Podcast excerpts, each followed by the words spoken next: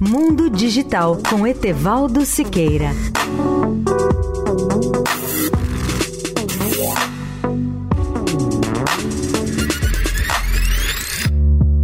Olá, amigos da Eldorado. Uma boa notícia para o Brasil esta semana foi a retomada do programa Internet para Todos pelo Ministério da Ciência, Tecnologia, Inovações e Comunicações e pela Telebrás, com a decisão da ministra do Supremo Tribunal Federal, Carmen Lúcia, de caçar a liminar que suspendia o acordo entre a Telebrás e a Viasat. O ministro das Comunicações, Gilberto Kassab, voltou quarta-feira, dia 18, anteontem, ao município de Pacaraíma, em Roraima, para religar as primeiras conexões de banda larga via satélite geoestacionário de defesa e comunicações, o SGDC. O foco, segundo o ministro, é acelerar os trabalhos para recuperar os cerca de três meses em que o acordo ficou suspenso pela Justiça. Há muitos anos se fala em levar a internet de alta velocidade a todos os municípios, em especial as regiões mais remotas do país. Hoje os recursos são suficientes e o Brasil conta com um satélite moderno na banda KA, que é uma frequência muito mais alta do que as da década passada e que tem a possibilidade de proporcionar a recepção direta por meio de pequenas parabólicas com menos de 40 centímetros de diâmetro. Embora eu tenha minhas dúvidas sobre a continuidade do programa num futuro de médio e longo prazo, é um desejo brasileiro ter a internet democratizada para todos os municípios e para a maioria esmagadora da população. Eu desejo, de qualquer maneira, que esse projeto se torne realidade. Para o ministro Gilberto Kassab, trata-se de uma política pública que tem o objetivo de promover a inclusão digital e, consequentemente, a inclusão social nas localidades mais remotas. Cerca de 30% da capacidade do satélite geoestacionário brasileiro estão sendo utilizados pelas Forças Armadas. Os restantes 70% serão destinados ao programa Internet para Todos. Desejamos boa